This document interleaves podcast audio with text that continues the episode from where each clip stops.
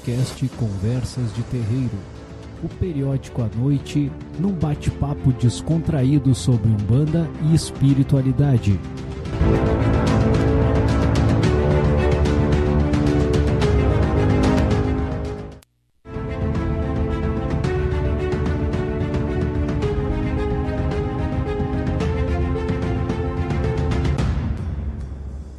Programa Conversas de Terreiro.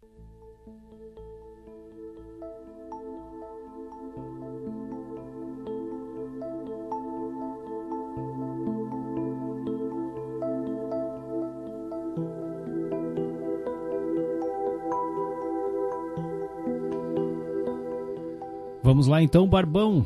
E meus irmãos que já estão junto com a gente aqui, quero saudar o Douglas aí que está com a gente nessa gravação do Conversas de Terreiro, também a Danuzinha, o Jean, uh, o Adelar e a Cíntia também, lá em Capão da Canoa, e a Renatinha de Oxum. Saudações a todos aí que estão nos acompanhando. E eu conversava antes, Barba, com o senhor aqui em off, e vamos fazer uma breve introdução. Lá, tu quer quanto para largar o meu cigarro, cara? É que é bom cheirar cigarro. Isso aí não é coisa pra criança, cara. Verdade. Porque eu tô fumando palheirão, bem chulé. É que isso aqui, é, é que isso aqui, pessoal, assim, ó. Tu tem que ver que o, o, o pai preto ele tá assim, ó. É cigarros caríssimos, não é aqueles. Malboro, né, cara? Claro, e eu é palheira, que é bem furreca, que, um, que o cara enrola com as mãos fedendo, sabe? Fala, cara. É só pra gente poder pegar e descontrair essa saída aqui, Barbão. O negócio é o seguinte, cara, né, uh, falar para ti, pros nossos irmãos aí, né, o que que a gente, o que que a gente conversa, né, aqui em off aqui. A gente sempre faz uma uma introdução, né, Barba, entre nós assim sobre os assuntos da noite. Fato é que o Conversas de Terreiro está no ar, né? Vamos uh, dizer antes a gente tinha o programa Voz da Umbanda lá em 2007 para 2008, né, comemorando o centenário da Umbanda. Começamos com a Voz da Umbanda, né, era o programa. Depois daí ainda ficou a voz da Umbanda na Litoral Web Rádio, né? Em 2017 nós reinauguramos este programa, né? Conversas de Terreiro e ele está nativa desde então.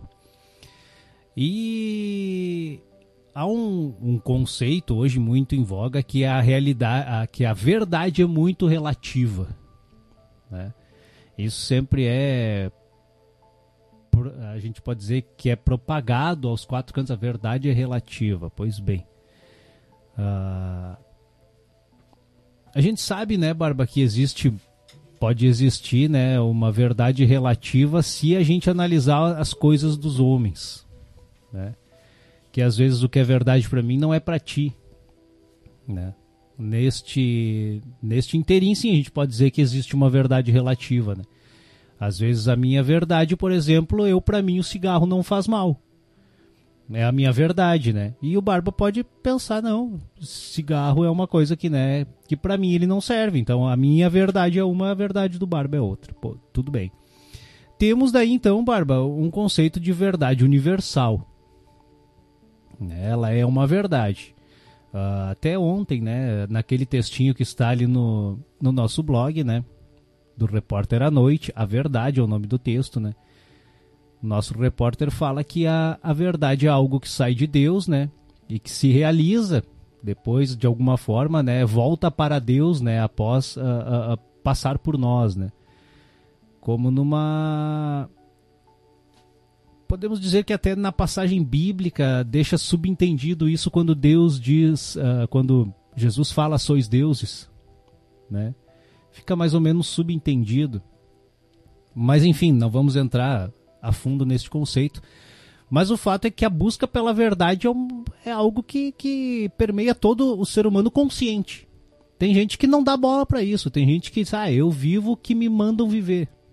Podemos dizer que 99% da sociedade de hoje vive assim. Né? Alguém diz para eles como eles têm que se vestir, alguém diz para eles o que, que eles têm que falar, como é que eles têm que pensar, o que, que é certo, o que, que é errado. Alguém fala para eles o que fazer. Isso é o 99% da nossa sociedade. 1% da nossa sociedade busca a verdade, né? Busca o, o, conceito real das coisas, né? A realidade, né? Na, podemos dizer que a verdade, né? Ela é a realidade. Dentro da Umbanda, nosso trabalho desde 2008, eu vou dizer, e junto com o Barba, o Barba está conosco desde 2019, né? No período pré-pandêmico ainda, né, Barba? Nós sempre nos permeamos na busca pela verdade. Sempre lutamos na busca da verdade. E podemos dizer, Barba, assim, que, que 2023 culminou. Nós não somos donos dessa verdade. Não. Mas nós culminamos por chegar no olho do furacão. Né? Adentramos a verdade. Pelo menos a verdade relativa a Umbanda. Né? Chegamos na verdade da Umbanda. Né? A verdade da Umbanda, ora, ela é uma só. Ela se baseia no Logos Divino, Jesus Cristo. Então é, é, é uma verdade inconteste. Né? A partir desse momento que a gente chega ali e diz assim, não, a Umbanda, né, é, ela, ela, ela é baseada no Logos Divino Jesus Cristo. Pronto. Né? Foi uma verdade que foi tentada nessa mesma turma que trabalha há quantos anos para destruir toda a alta cultura, toda a religião, tudo que a gente tem de Brasil. Também eles trabalharam e conseguiram adentrar a Umbanda assim como todas as outras religiões, todas as outras instituições brasileiras, né? Mas uh, existe alguns resistentes, né, Barba? Podemos dizer que a gente é uma resistência de, de uma certa forma, né? E conseguimos chegar nessa, nessa verdade. O fato é, meus irmãos, que a partir de hoje o que vocês vão ouvir neste programa está tá baseado na verdade. Tá? Então, assim, uh, aqueles que não, que, que não querem compartilhar conosco dessa verdade, que acham que a Umbanda. Uh, uh, que a Umbanda que conhecem está pautada pela verdade, né? Que, que não há nenhuma outra verdade além da que vós conheceis, né? Não ouçam mais este, este mero programa, né? Não ouçam mais esses meros comentaristas que aqui vão estar, né? Que são estudiosos apenas, né? Mas conseguimos adentrar a verdade, né? Então, a partir de hoje, o que ouvirão neste programa está embasado na verdade, Barba. Mais ou menos assim. Depois de 60 anos, mais ou menos, né? Vamos pegar ali o final do Capitão Pessoa. E eu, eu gosto de ter ele como exemplo, parece que. Parece não. Né? Tu, houve um trabalho ferrenho de se excluir Jesus, Maria e, e uma tentativa de excluir Zé, uh, Caboclo e uma claríssima de excluir Zélio. Sim, sim. Né? Uma luta até hoje. Até né? hoje, é. Até hoje. Essa, essa é clara, é escancarada. É uma né? batalha travada. E depois né? de muito tempo, muito tempo, muito tempo, o que o Michael está querendo dizer, o nosso sacerdote aqui, é que a partir de agora, depois desse contato com a verdade que ele teve, vai, é, essa Umbanda aqui vai ter quatro pés: Jesus, Maria, Caboclos e Zélio. Um tripé com uma vela embaixo que é Zélio. Né? Ou seja, toda Umbanda vai partir dali. Porque infelizmente, né, Barba? Houve um, uma tentativa clara, bem como tu disse, né, de, de trazer a Umbanda como mais. E nós não vamos aqui atacar, gente, tá? Não é isso. Nós estamos aqui defendendo a Umbanda. Tá? Por isso que a gente disse assim, ó, aqueles que acham que, que, que, que não tem mais nenhum espaço para isso, é muito simples, é só desligar, né? Troca o seu podcast que está ouvindo e tal. Né? Nesse podcast nós vamos falar a verdade. Né? Houve uma tentativa clara de fazer da Umbanda apenas mais uma religião afro-brasileira. Houve uma tentativa clara de trazer a Umbanda para o rol das religiões afro-brasileiras. Né? Houve um movimento, eu me lembro isso em do, no, nos inícios, no início de 2000, cara. Eu não lembro quem encabeçou este movimento de separar a Umbanda das religiões afro-brasileiras. E colocá-la onde? Uma religião independente, é uma religião, Umbanda. Não uma religião afro-brasileira. Né? Houve um forte movimento para isso. Não vingou. Ob obviamente não ia vingar, né? né? Mas houve esse movimento. O qual, se fosse hoje, com certeza eu iria também né, abraçá-lo. Porque houve uma tentativa de trazer a Umbanda somente como uma religião afro-brasileira, o que ela não é. O que ela não é. Em verdade, ela não é. Né?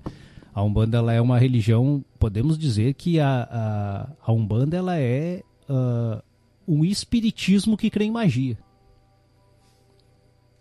Ela é mais ou menos isso, tá, cara? Ela não é. Uh, obviamente a gente está resumindo muita coisa e. Uh, o Barba, gente, assim, ó, ele, ele é muito. O Barba, ele é, um, ele é um cara muito modesto, mas o Barba fez um trabalho de campo, assim, que vocês não têm noção. São.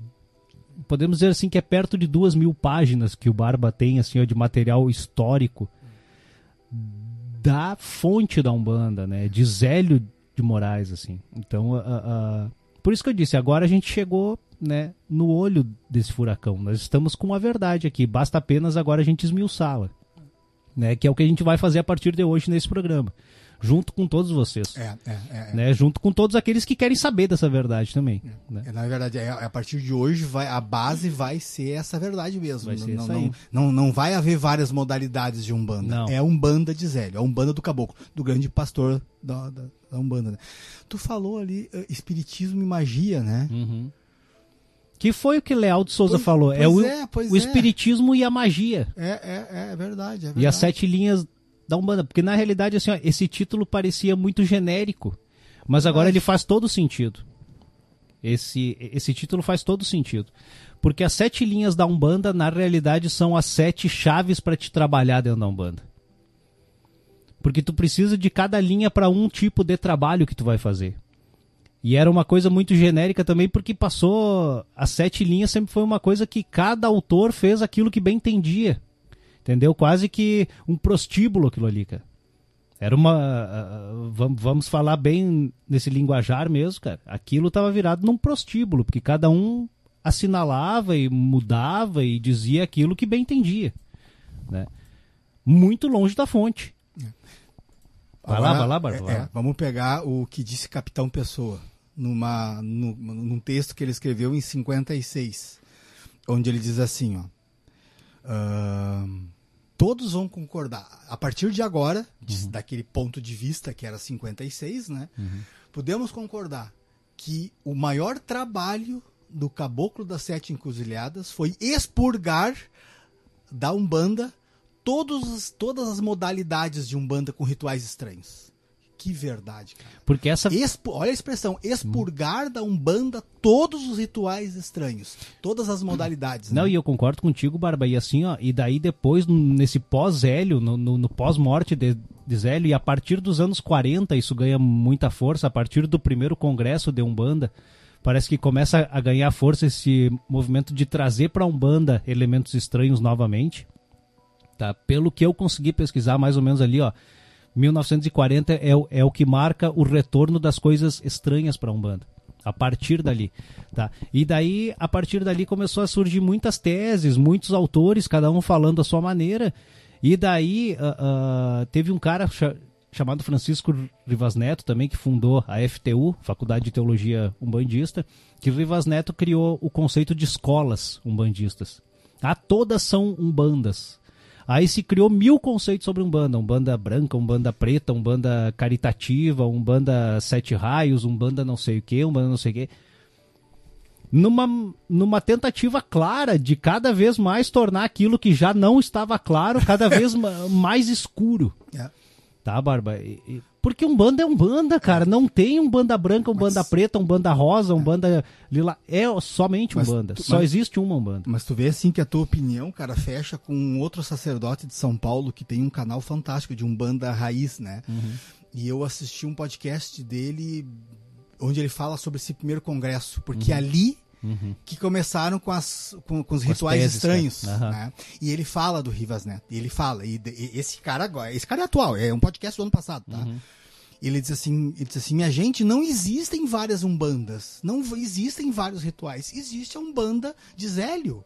É a umbanda que o caboclo pediu, parem de criar.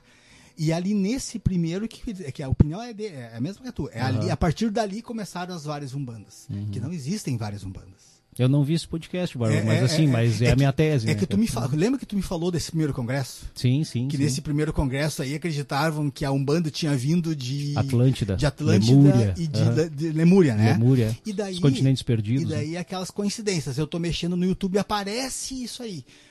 A Umbanda não veio de Lemúria. Foi aí que eu vi que, que eu te falei que daqui a pouco vão falar que a Umbanda veio do Senhor dos Anéis, né? Uhum. Assim, sim, sim. Mas é só o que falta mesmo, né? Mas, mas assim, eu fiquei, eu fiquei faceiro com esse cara, cara, porque ele tem 300 mil seguidores e ele trabalha com a ideia. Não existem várias Umbandas, só existe uma Umbanda, a Umbanda do Caboclo, a partir das sete casas, né, sabe? Mas me chamou, mas voltando à história do Capitão Pessoa, olha o que ele disse, cara, em 1956, até aqui não vamos, vocês vão concordar comigo. O grande trabalho do Caboclo foi, até agora, foi expurgar de toda a Umbanda os rituais estranhos. É sobre isso que nós vamos falar agora aqui. Eu até separei uns textinhos, não sei se tu chegou lá, tá, Barba? Tá no, no, no, no livro do Padrinho Juruá, também no módulo 1. Tá num dos módulos, tá no módulo 1, né? Ele. ah, ah, porque se acreditava até então que Leal de Souza era o, o primeiro escritor, né? Ou um dos primeiros escritores, né? O que não deixa de ser uma verdade, mas tem mais um. Tem mais um que foi um grande escritor também. E o nome dele.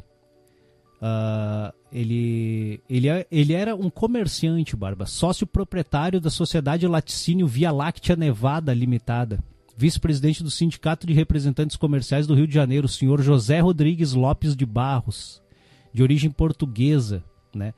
E ele usava o pseudônimo de aprendiz para escrever sobre a Umbanda, né, cara? Ah, e ele diz aqui num do, né, numa introdução de um dos seus textos, ele diz assim, ó, devo confessar com toda a lealdade que os meus 25 anos de crença, dedicados à observação das práticas espíritas em suas várias modalidades, a frequência com regular assiduidade nas tendas espíritas onde se praticam e exercem atividades caritativas, rigorosamente cristãs por entidades do espaço componentes da linha branca de Umbanda, né? Continua o texto, né? Mas isso é a apresentação dele, né? Ah, ah, pega o microfone pra Que te eu- falar. agora eu lembrei que se tu for pegar esses textos mais pra trás, ele explica por que o nome branca. Uhum. Porque, tu, porque era tradição naquela época tu falar uma casa espírita de Umbanda. Uhum. Essa branca vem de espírita.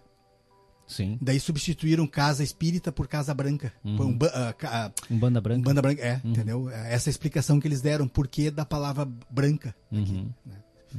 E tu sabe que é uma coisa que no imaginário popular ainda perdura. Porque muitas pessoas, quando batem aqui na tenda, dizem assim, mas é um Sim, banda branca. Sim, sim, sim, verdade, verdade. é, verdade. no imaginário popular ainda não é. conseguiram né, terminar com tudo isso. Então, é, é- é bem lembrado, Barba. Muito, É, muito Mas bem. eles falam mesmo aqui, né? Mas o seu Luiz não, Não. tem uma não tem um casaco escrito um banda branca? Você não me lembra, cara. Ele vem com quando tá friozinho, ele põe um casaquinho mais, mais quentinho e tá escrito atrás, eu acho. Pois é, não, não, não tô lembrando. Não tenho né? certeza, eu posso estar falando bobagem. Agora. Ele escrevia então, Barba, pro Diário Carioca, né? E ele usava o pseudônimo de aprendiz, né? Naquela época ah, ah, não era ainda ah, uma imprensa consorciada, né? E, e daí a gente tinha várias opiniões, né, cara? Ah, existia o livre pensamento naquela época, Que né, Barba? saudade, né? É, que saudades mesmo, né, cara? Saudades. Até então, né, Barba, assim, ó, segundo nos diz o Padrinho Juruá, aqui, ó, tínhamos o conhecimento que o único divulgador da doutrina apregoada pela linha branca de Umbanda e Demanda, do Caboclo das Sete Encruzilhadas, né, era o senhor Leal de Souza. Por influência da espiritualidade, conseguimos resgatar os textos abaixo que contêm em suas linhas alguns aspectos da doutrina esposada pelo instituidor, instituidor, isso da Umbanda, né? O aprendiz. Com certeza consultou os guias espirituais das tendas espíritas seguidores do Caboclo das Sete Encruzilhadas para angariar conhecimento e raciocínio, e com razão expô-los como fez com maestria. Observem que a maioria dos escritos do aprendiz também está defendendo a linha branca de Umbanda, né? Ah, dos ataques de alguns kardecistas também ignorantes, né, intransigentes e preconceituosos, puritanos e conservadores de então, pois estes já em época, né, queriam a todo custo por pura ignorância dos ditames doutrinários, né, da linha branca de Umbanda, ah, de expurgá-la da doutrina espírita, pois a taxavam de baixo espiritismo, né? Vamos diretamente para os seus textos agora, Barba, para a gente poder né, ah, ah, ver o que o nosso irmão, né, o aprendiz, né, como ele mesmo se uh, se nomeou, né, o pseudônimo que ele usava, escrevia. Num dos seus primeiros textos, Barba, ele fala o bom senso. Pela exemplar vida, pelo muito amor e humildade, Jesus Cristo é o expoente máximo do bom senso. Se se considerar com sensatez e bastante critério o que atualmente se passa na vida terrena, vê-se por toda parte lavra a iniquidade e a ignorância. A ambição desmedida impera e a preocupação geral é a megalomania, a vaidade e a ostentação, onde estão vitoriosos o egoísmo. O orgulho e a presunção, o atraso moral visível em contraste com o antagonismo, com o grande adiantamento, mat, uh, adiantamento, matéria e progresso. Tudo com detrimento de bom senso. O consolador prometido por Jesus, o Espiritismo, é indivisível e consiste no cumprimento dos dez mandamentos da lei de Deus, na observação dos sagrados preceitos dos evangelhos de Jesus, segundo Marcos, né? segundo São Marcos, São Mateus, São Lucas e São João, e em procurar a doutrinação dos espíritos atrasados, sofredores que são muitos milhões que estão no espaço. O espiritismo não pode subdividir-se, é um só e único. Estas crendices com o falso nome de espiritismo panteiam o grande atraso moral, Muita ignorância e falta de bom senso, como? Bah, agora nós vamos começar, né, cara? Baixos espiritismos, magias, ocultismos, esoterismos, obras de pai de santo, tirar e botar ponto, candomblé, canjerês, trabalhos de terreiros e tantas outras feitiçarias, fetichismos uh, de africanos e caboclos, etc. Os praticantes dessas crenças são dignos de comisseração e de compaixão pelo atraso moral e ignorância em que se acham. Tu ri, né, cara? Precisam esses infelizes de bons conselhos e que se deva implorar fervorosamente ao bom Deus que tenha misericórdia deles, que tudo isso fazem pela falta de bom senso. Ah, acho que até aqui nesse, nesse texto já tá bom, Barba, pra gente comentar, né, cara? Ah, só essas duas frasezinhas finais aqui, né? Porque ele fala. Uh, uh, por que, que a gente falou antes, né? Sobre o espiritismo, né? Com toda a atenção, lendo-se as monumentais obras de, de Kardec, né? Manancial de belos conhecimentos da doutrina espírita, neles encontrarão a sabedoria de, e todos obrarão judiciosamente com bom senso. Sendo o espiritismo um só, esses erros provam, evidentemente, o grande atraso moral e a ignorância às doutrinas. Por essa infelicidade, frutos da reflexão, tornam-se essas tais dignos de perdão de Deus. Os bons espíritas compadecidos devem orar e implorar ao bom Deus e a Jesus que os ilumine e liberte desse estado de atraso. Maio de 1928. Barba. Essa questão, então, Barba, assim, ó, vamos, vamos se ater aqui um minutinho para a gente poder comentar né, o, o que o nosso irmão fala aqui com relação à, à questão do espiritismo, né? Porque espiritismo todo mundo liga espiritismo a centro espírita, né? Ao trabalho do centro espírita, né, cara? O próprio Kardec, cara.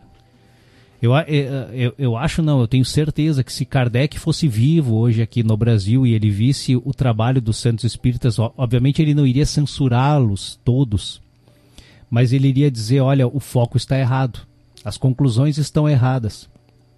Porque Kardec, quando ele começou todo esse trabalho, ele, ele obviamente ele precisava dessa parte prática, né, para fazer os seus estudos, né? Mas Kardec logo se desvinculou da parte prática. E ele disse: "Não, aqui nós temos uma filosofia.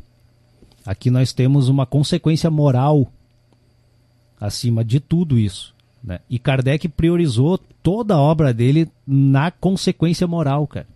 Né? Algo que foi, né, hoje em dia, Brasil, né, cara? É aquela história, né, Barba? Assim, daí depois diz que eu sou muito crítico, né? Mas o que que acontece, né? O Brasil priorizou a parte prática. Né? Espiritismo ah, é praticar, é botar uma mesa, os médios sentar ali, receber os irmãos desencarnados e é isso. O, se limita a isso. A dar o passe, né? E uma uma palestrinha chinfrinha, às vezes, ali, que, que al, al, alguém faz, né? E deu, né? E Kardec diz que não, cara. Diz que... Tanto é que Kardec nem dava muita bola para a parte prática, cara.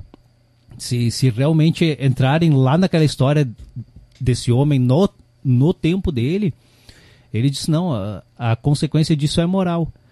né? Chico Xavier falou isso, né? Quando ele foi, quando ele foi perguntado o que, que era Umbanda, né, para ele, né? Tá no nosso blog aí, tá, gente? Quem quiser ver aí, procura aí ó, alguns conselhos de Chico Xavier para Umbanda. Chico Xavier falou a mesma coisa. A Umbanda necessita do estudo das obras, né? Necessita desse estudo, porque Chico também, ele disse, eu, eu não conheço nada quase da Umbanda. Eu não conheço. Mas eu acho que deve ser aliada, né, cara? Deve estudar as obras, né? E só faltou ele dizer assim, ó, é para nós é o mesmo espiritismo, mas carece de estudo. Só faltou ele falar com essas palavras. Então, chama bastante atenção a falta de estudo, né? Tem que estudar. Pois é, Barba, é isso que eu tô te falando, entendeu? Então, assim, ó, o que que, o que que foi pregado dentro da Umbanda, não? Ó, gente, assim, ó, dentro da Umbanda o que que é? É, é tu vir, a, a acender vela, dançar bonitinho, ficar se tremendo, né? Ficar ali bangalhando para frente e para trás, né? E fazer o que tu bem entender, deixar a tua mediunidade, a tua, a, a, a, a tua parte anímica tomar conta ali de ti, tu fazer um bom teatro, deu, isso é um bando. Uh, eu quero voltar umas, a um mês, um mês e meio atrás, dois quase. Numa reunião nossa, uh, foi tocado no assunto sobre. Eu, eu, vou, eu, eu, vou entrar um pouco nesse assunto, mas eu não posso entrar, tá? Mas eu eu tenho, uhum. eu vou, vou dar uma pincelada. Eu, eu, eu sou meio rebelde. O pai Michael falou sobre a questão da formação de sacerdotes. Uhum. É. E eu fiquei escutando, escutando, escutando, escutando, e no final eu disse assim: só que antes de forma, da formação do sacerdote, precisamos, precisamos nos formar homens. Pessoal, se nós vamos começar a falar a verdade aqui, com base na verdade do que queria, naquele tripé Jesus, Maria e Zélio com uma vela embaixo, Jesus, Maria e Caboclo com uma vela embaixo que era Zélio. Né? Uh, nós precisamos lembrar que antes do médium tem que ter um homem. Antes do médium pronto, precisa da formação de um homem, de uma mulher, de um jovem adulto. Se, se, se não tiver uma formação mínima moral, que, que, que, que, que conceba um pingo de dignidade, de ética e de dignidade, tu não tem como ser um bom aparelho, como ser um bom médico, um, bom médium. Não tem como. Não tem como.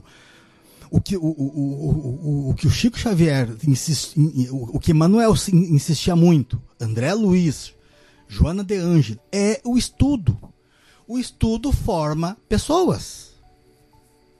Como é que era o Maicon com 20 anos de idade. Bah, com 22, com 23, com 25, com 28, com 30. Eu lembro do Michael de 2019, lembro ele, e comparado com agora, é um monstro. Isso vale para todos nós. É necessário que a gente estude para melhorar nossa formação moral, nossa formação humana. Porque quando a gente vem para uma terreira, nós precisamos, é, é, não tem como adiar mais isso. Não tem como adiar. É preciso uma preparação durante toda a semana. Uma coisa que o Pedra Negra falou em 2019: vocês estão tomando banhos de vinho? Estão se limpando um pouquinho para chegar limpinhos aqui? Quem é que toma banho, por exemplo? É, é, é, só um exemplo disso, mas é necessário uma formação. Como é que foi a tua segunda-feira? Como é que foi a tua terça? Como é que tu tá sendo a quarta? Como é que vai ser a quinta? Como é que vai ser a sexta? Como é que vai ser o sábado, domingo? É necessário isso aí. Não tem tempo de ler? Azar, vai achar um tempo. Entendeu? Uh, que seja de meio-dia, que seja às 5 da manhã, que seja meia-noite, às três, às 10. É necessário isso aí. Nós não vamos nos endireitar sem leitura. Nós não somos a Andréia. Nós não somos a mãe Andréia. Ela não precisa. Ela está pronta. Não é o caminho dela. Mas para nós mortais, devedores que viemos direto do umbral para cá, precisamos de leitura. Façam assim, ó, todo dia, todo dia, tá? Todo dia. Todo dia. 15, 20 minutos de leitura. Quem é que não tem 15, 20 minutos? Mas é necessário estudo. Isso vai treinando o espírito, vai treinando a, a, parte psicológica, isso afasta obsessores, isso afasta um monte de coisa, sabe? Né? Verdade. Estuda, estuda, estuda, não tem. Né? É necessário, não tem como escapar. Enfim, uma coisa na cabeça. Não existe. Eu botei uma mensagem seja no grupo, né? Para nós que um dia queremos ser trabalhadores de Umbanda.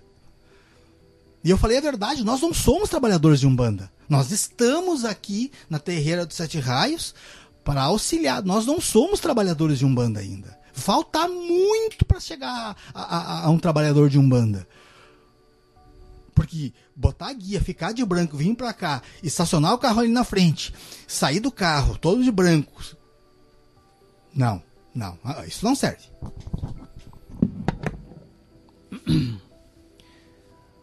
Eu vou passar, Barba, para a transcrição das fitas gravadas por Lília Ribeiro, tá? Que também tem mensagens ótimas, né? Enfim, né? A gente, a gente adentrou um pouquinho naquela parte da questão do, do, do espiritismo, né, cara? Que ele é, podemos dizer que a Umbanda ela é um espiritismo cristão, né? Uh, só que tomado pela magia, né? É, essa que é a grande é, realidade, é, né? Dá, oh, é, é, um livro, Umbanda é espiritismo com magia, é isso aí, né? Ela e funciona, né? Altamente funcional, né? Na transcrição das fitas cassetes, gente, que foram gravadas pela Lília Ribeiro, né? Uh, diretora da tenda de Umbanda Luz, Esperança e Fraternidade, né? Ela começou a gravar essas fitas, né? 1970, mais ou menos, né? Aqui estamos com uma de 1972. Ela ia para a tenda Nossa Senhora da Piedade e gravava fitas, né, Barba? Devia ser aqueles antigos gravadores grandes que tinha ainda, né? E as fitas que ela gravava era dos discursos do Caboclo Será... das Sete Encruzilhadas, né? Será que ela tinha consci... noção do que ela estava fazendo? Não, não tinha, né? Meu Deus. Pra época não tinha, né? 16 de novembro de 1972, gente, por ocasião, né, de um dos aniversários da Umbanda, né? Caboclo das Sete Encruzilhadas nos diz, né? Meus queridos irmãos, neste momento vindo do espaço, permitam que neste estudo para amenizar sofrimentos dos que estão na Terra, encarcerados em seus corpos, estou satisfeito porque tem gente que é feliz, porque todos vocês vêm me ajudando na obra que tomei missão, no espaço de implantar a Umbanda, a Umbanda de humildade, amor e caridade aproveitando um jovem moço em meio daqueles senhores velhos kardecistas para dizer que o preto tinha direito porque vieram da África trazidos pelos brancos, os estrangeiros que acreditavam que os caboclos que eram nativos.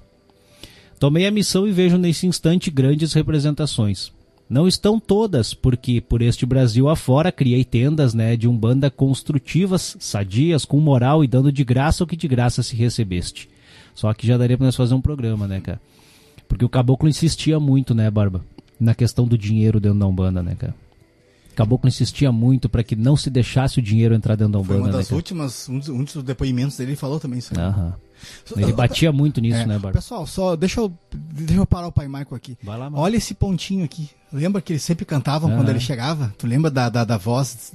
Lembra das gravações? Todos os trabalhadores cantando esse pontinho, né? Eu não, eu não, eu não, eu não vou cantar, mas diz assim, ó. Chegou, tenho... chegou, chegou com Deus. Chegou, chegou o caboclo das sete encruzilhadas. Cara, o som deles cantando esse ponto, bem pequenininho, quando ele chegava, é de chorar, sabe, né? Eu tenho. Tu tem aí? Eu tenho esse ponto aqui. Tem? Eu tenho esse ponto aqui, tem um pronunciamento dele aqui, um dos pronunciamentos, né, dessas gravações. No fim do nosso programa a gente deixa o pronunciamento, tá? Gente daí vai ter a gravação original aí para vocês apreciarem. Do sul do país aos estados do norte ouviam a minha palavra, desenvolviam médiums e fui criando tendas de grandes médiums. Encontrei grandes médiums, pude fazê-los, incorporei bem, Trabalhei na caridade tomando a direção de uma tenda e assim foi se criando tendas. Meus irmãos, me satisfaz estar entre vocês, porque naquele dia 15 de novembro na Federação Kardecista eu anunciei a tenda na Senhora da Piedade, de modo que a mãe tinha piedade de seu filho, que tivesse piedade desta humanidade. Bah. Grandes coisas foram feitas na tenda, grandes coisas eu pude fazer por aqueles que estavam com certeza crentes que a tenda não teria vida para que no dia uh, segundo para que no dia segundo eu anunciasse é que é uma transcrição, né, Barba? Então as transcrições é, é, é complicado porque às vezes a construção das frases não é legal, né? Uh, não, a umbanda Deus comigo, mas Deus conosco, do nosso lado, será a religião deste fim de século. Meus irmãos, eu disse: vou levar daqui uma semente, vou plantar nas neves, e aquela árvore ficará frondosa para dar sombra a todos os seus filhos. E a todos aqueles que precisassem de uma sombra amena, os que dizem sentirem o queimar do sol de crimes, de vícios, de paixões que se criavam, que existiam como existem ainda hoje no meio da humanidade.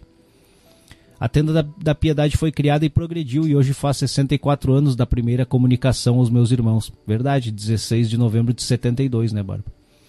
Aqueles coronéis que me cercavam, aqueles velhos que me cercavam, estavam admirados de um menino fazer e dizer aquilo que eu dizia, aquilo que eu pregava e anunciava. Pois bem, meus irmãos, está formada a nossa Umbanda com grande sacrifício, porque é preciso curar, é preciso levar aos médiums, aqueles que se julgavam deserdados da sorte, a misericórdia de Deus o conforto para eles compreenderem que a palavra do Espírito é a continuação nossa, que fazia a harmonia dos lares e curava os enfermos. Chamei Pai João, fui buscar Orixamalê, para comigo trabalhar e criar em tendas. Encontrei muitos descrentes. Aqui está o representante da tenda São Jorge, talvez vocês não saibam, como Severino, um grande médium que foi, como este médium se desenvolveu. Era descrente. Leal de Souza, e a mãe Geraldo e a mãe de Geraldo Rocha foi pedir ao Orixá Malê para fazer um trabalho com pássaros na beira do rio Macacu. Severino, que não acreditava nem em Deus, também foi, meus irmãos. À vista de todos aqueles que nos cercavam, todos que estavam assistindo à sessão, alguns já estão mortos. Não podem aqui dar a sua palavra, mas eu estou dizendo que tem aqui quem falta.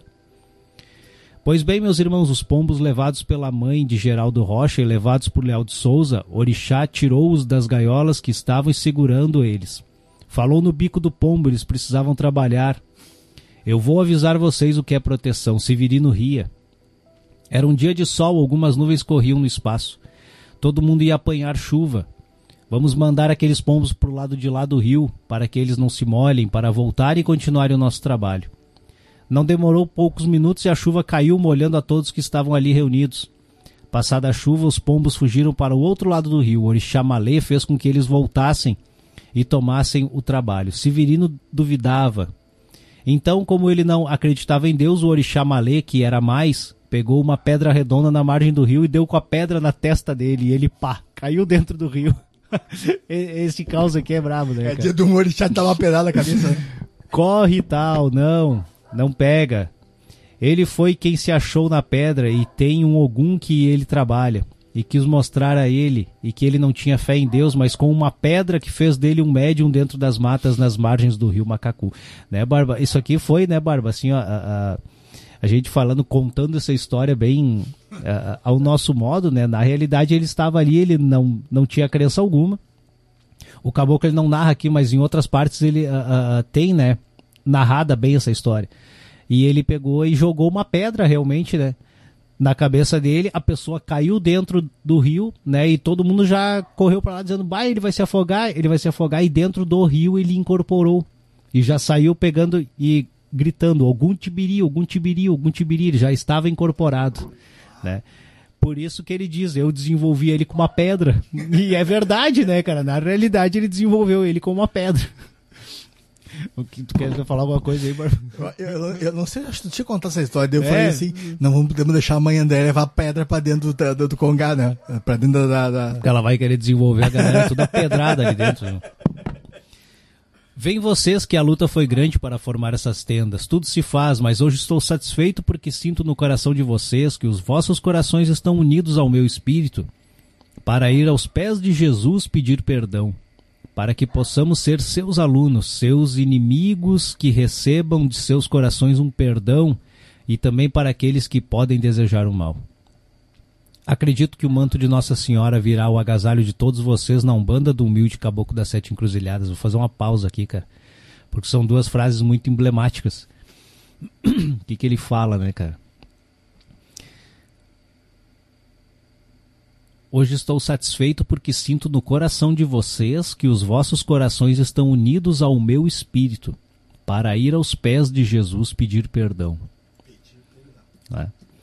Então, uh, gente, assim, ó, uh, vocês, vão, vocês vão sentir isso, né? Porque nós vamos esmiuçar todo esse trabalho junto com vocês, porque a nossa intenção é que isso ganhe o mundo, né? Então, o primeiro alicerce da Umbanda é o Logos, divino, Jesus Cristo. Esse é o alicerce da Umbanda. Né? Acredito que o manto de Nossa Senhora virá o agasalho de todos vocês na Umbanda do humilde caboclo das Sete Encruzilhadas. Nossa Senhora, ou Maria Santíssima, é tida como a mãe da Umbanda. segundo o Caboclo das Sete Encruzilhadas, o fundador da Umbanda, segundo Zélio de Moraes e todos os pais da Umbanda, a gente pode dizer, né? A gente pode colocar aqui nesse rol aqui uh, Leal de Souza, o Capitão Pessoa, Padrinho Juruá, né? E toda essa, é, é, essa elite intelectual daquele tempo. A gente pode dizer que eles são os pais da Umbanda, né? Os pais fundadores da Umbanda, né, Barba? Então, uh, uh, e eles deixam isso muito bem claro. O que, que a gente tem na Umbanda? Uma crença em Deus sólida, né? A gente tem Jesus como, como o, o, o mestre maior da Umbanda, como nosso guia, modelo, como pai da Umbanda, Nossa Senhora como a mãe da Umbanda. Né? Não é à toa que a primeira tenda de Umbanda se chama Nossa Senhora da Piedade, né, Barba? É, uh, é por isso que quando eu li a primeira vez, aquele primeiro livro que tu me indicou lá em 2019 do Ronaldo Linares, quando ele entrevista uh, uh, Zélio, e Zélio conta a história do caboclo e o caboclo fala de Maria e de Jesus. Uhum. Eu nunca mais esqueci disso. Uhum. A partir dali, por isso que eu sempre uso o Pai Nosso e sempre uso Ave Maria na, no, no, que eu faço, né? É, porque me chamou a atenção, porque eu não sabia. Eu cresci com a minha avó, eu e nunca falaram de Jesus na Umbanda, e muito menos de Maria. Né? Então, quando eu li isso a primeira vez, eu trouxe para mim isso, ter sempre Jesus e Maria. Uh, e, e, e, de novo, tu não tem Jesus e Maria como os pais da Umbanda. Tu não tem. Não. Não tem, não tem, não tem. Gente, assim, ó, vocês têm que começar a, a trazer pro, pro, pro dia a dia de vocês de de estudantes, de alunos, nós como estudantes e, e, e, estagiários, como trabalhadores de Umbanda, nós temos que ter todo, a todo instante Jesus, Maria e o Caboclo. Tem que sabe ter. Que, sabe, sabe uma outra coisa também que, que vale a pena a gente falar aqui, Barba, assim, que... Uh, principalmente para tu que tá, né, que tá se debruçando muito mais sobre todo esse material ainda, eu, eu, eu tenho também alguns outros assuntos para mim pegar e trabalhar, né, Barba, mas assim... Uh, tu tá muito adiantado em todo esse material histórico, né? Uh, mas a, algumas coisas a gente pode adiantar, a gente, a, é, a gente pode assim dizer, né? Sobre, sobre essas bases da Umbanda, né, Barba? Né? Então a gente tem né, uma crença sólida em Deus, a gente tem Jesus e Maria como pai e mãe da Umbanda, e, e algo que foi sempre pregado dentro da Umbanda é a questão do sincretismo, que nunca existiu na raiz da Umbanda. A Umbanda nunca foi sincrética a Umbanda tem uma crença nos santos católicos, cara. A Umbanda tem o catolicismo muito presente. O catolicismo é uma das bases da Umbanda, mas não somente assim, porque dizem, ah, porque a Umbanda tem uma influência católica. Não, é muito mais do que uma influência. É. A Umbanda assume uma crença católica quase, cara. É, é, é. Lá, pessoal, assim, ó. Cara, tu hoje tu tá, tu tá um endiabrado. Pois é. Uh, o pouco que eu já fui, eu não encontrei sincretismo. Não existe. Não. Não existe? Agora não. existe sim uma ligação profunda com, os, com o catolicismo. Porra, Barba, tu tem que. Né? Sim, mas é que o, tu é o caralho. Não, ó, pessoal, esse doido aqui, ó, ele começa a fuçar e começa. Vai, vai bater o cu, caralho. Não, assim, ó, é, tu, é, que tu começa a fuçar em tudo, tu não consegue ter paciência de começar do começo, sabe? Uhum. Então, caralho. Mas é verdade, não, tu não sabe que, é, que eu fiquei em dúvida e pensei, não, lá na frente eu vou achar a resposta. Então não tem mesmo, né? Não, não tem. Não tem. Não tu, tem. Engraçado que tu vai lendo, vai lendo, tá, mas cadê o sincretismo? não, na verdade é uma não. ligação profunda. A Umbanda, ela não tem. É, ela, não, é, é ela, ela não tem sincretismo e ela tem culto ao santo católico. É, é. Essa que é uma das, das verdades da Umbanda. É, é, eu, vou, eu vou adiantar assim uma palhinha, tá? Uma palhinha. Vai chegar o dia que você. Por que, que o Michael, bem aqui no começo, olha, quem não concordar, não escute, porque nós vamos chegar nesse programa um dia e vamos falar da, dessa profunda ligação com o catolicismo. E vocês vão pensar, sério? Sim, é sério. Nunca, assim, ó, vocês têm que ter em mente alguma, a, a, fora essas pinceladas, lembrem, o caboclo das sete encruzilhadas foi um padre. Ele sempre foi padre. Ele sempre foi padre. Se vocês escutarem Sim. os áudios, as gravações de Zélio, vocês. Uh, uh, e, e, tem muita coisa na internet. Se vocês conseguirem se desligar de conceitos e ficarem prestando atenção, feche os olhos e prestem atenção. Esqueçam que é o, esqueçam que é o Zélio, tá? Que é o pai Zélio. Parece um padre. Ora. Parece um padre falando. Mas agora. agora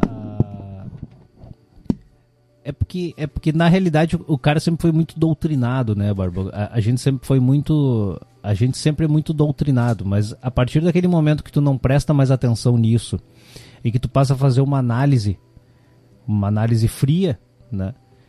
Ora, o que, que um padre vai vir pegar e pregar o sincretismo? Onde é, onde é que tá a coerência disso, cara? Né? Então, sabe que é uma coisa. É, é, não, tu começa a pensar, mas é porque a gente. É, tu, tu, é, tu, disse algo assim, ó. Sim. Essa doutrinação que a gente sofre. Sim, né? sim, a gente sofre uma doutrinação. E isso, é, é, como eu te disse, Barba, tem uma turma que vem há mais de 40 anos. Fazendo isso, né? Dobrando a nossa consciência, entendeu? Ah, onde é. tirasse? Dobrando a nossa consciência. É, então, a Barba, aqui ó, o Paulinho Flamel e a Fábio disseram que chegaram atrasado, mas chegaram, né? Mandaram uma fotinha aqui. Cara, é, eu, eu teria medo de entrar em um terreiro iluminado por velas. Pensa aquele terreiro assim, ó, sem nenhuma luz acesa, iluminado por velas, né? E o Flamel incorporado com o Exu dele parado no meio do terreiro. É, é um. Eu, eu teria medo de entrar. O que, que é pior, cara? Tu, tu, tu, olhar pro lado assim encontrar a freira daquele filme ou o Flamel, cara? Eu acho que eu ia ter medo do Flamel. Pior, Entre né? o Flamel e a freira, aquela freira, a freira com aquela, aqueles olhos. Ontem assisti o filme da freira, quase morri do coração, cara. O, o Jean e o.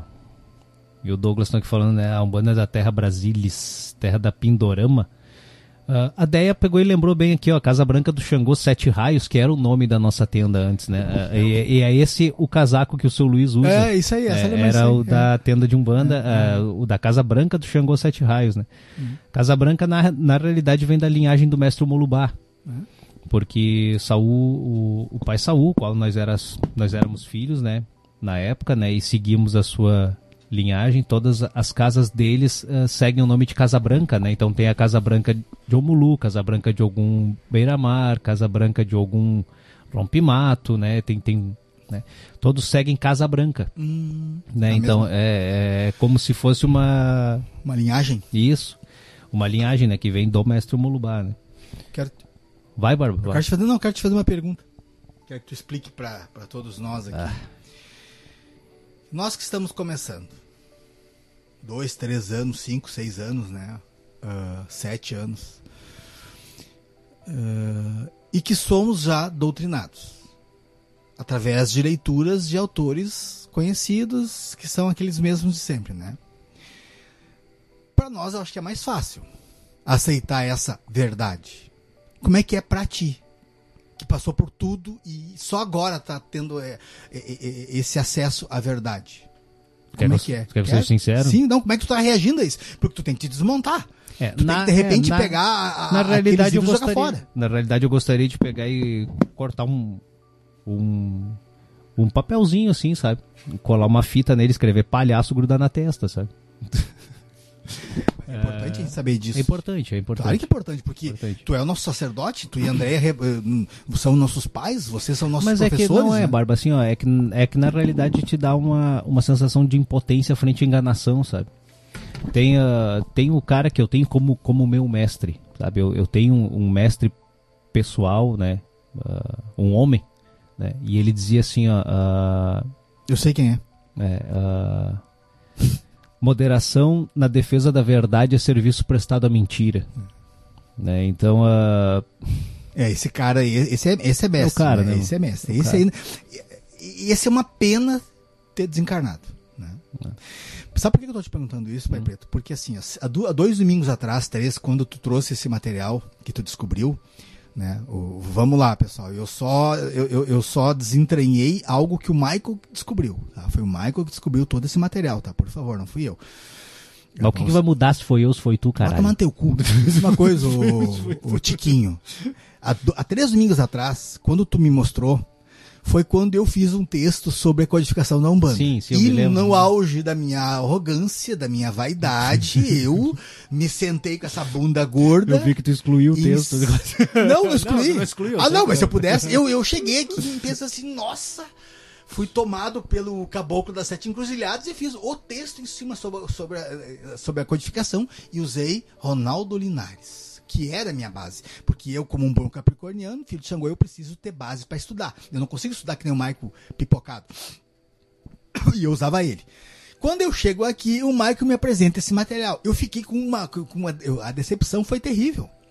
Ou seja, um fedorento, de um peidorrento que nem eu, que recém começou a estudar, sofreu uma decepção terrível com aquela obra. Porque eu tive acesso à verdade. Imagina tu. É o Porque eu problema- vi que o Ronaldo Linares teve acesso ao Zélio e nunca escreveu nada. É, é que pai Ronaldo, né, Barba? Pai Ronaldo e, e todos os outros ali, escritores ali, eles, eles de, de alguma forma, eles tentaram fazer uma umbanda própria. Né? Vamos, a gente falando, sobre, falando a verdade. Né? Tiveram acesso a Zélio, reconhecem Zélio como fundador da Umbanda, né? reconhecem o Caboclo das Sete Encruzilhadas, mas não reconhecem a sua autoridade. Porque eu vou te ser bem sincero, é, porque quando tu reconhece a autoridade de alguém, a autoridade é algo que, que é. por exemplo, eu vou te dar um exemplo: nosso presidente da República. Qual é a autoridade dele? Nenhuma. Porque as leis que ele faz duram o quê? Um ano, dois anos, três anos. E quando muito, três, quatro, cinco anos. E logo são alteradas. Né? A gente pode ver como um presidente não tem au- autoridade alguma, porque, por exemplo, tudo que Temer fez em 2017, o Lula agora entrou em 2023 e desfez tudo. Né? Então, assim, então, isso não é autoridade. Autoridade é, por exemplo, Jesus Cristo, que pisou aqui há 2023 anos atrás e, e o que ele falou. Autoridade é Moisés. Autoridade é os grandes profetas. Isso é autoridade. Né? Então, assim, quando tu não reconhece o que o caboclo das sete encruzilhadas pregou, tu não tá reconhecendo a autoridade dele. Tu reconhece que o cara pisou aqui.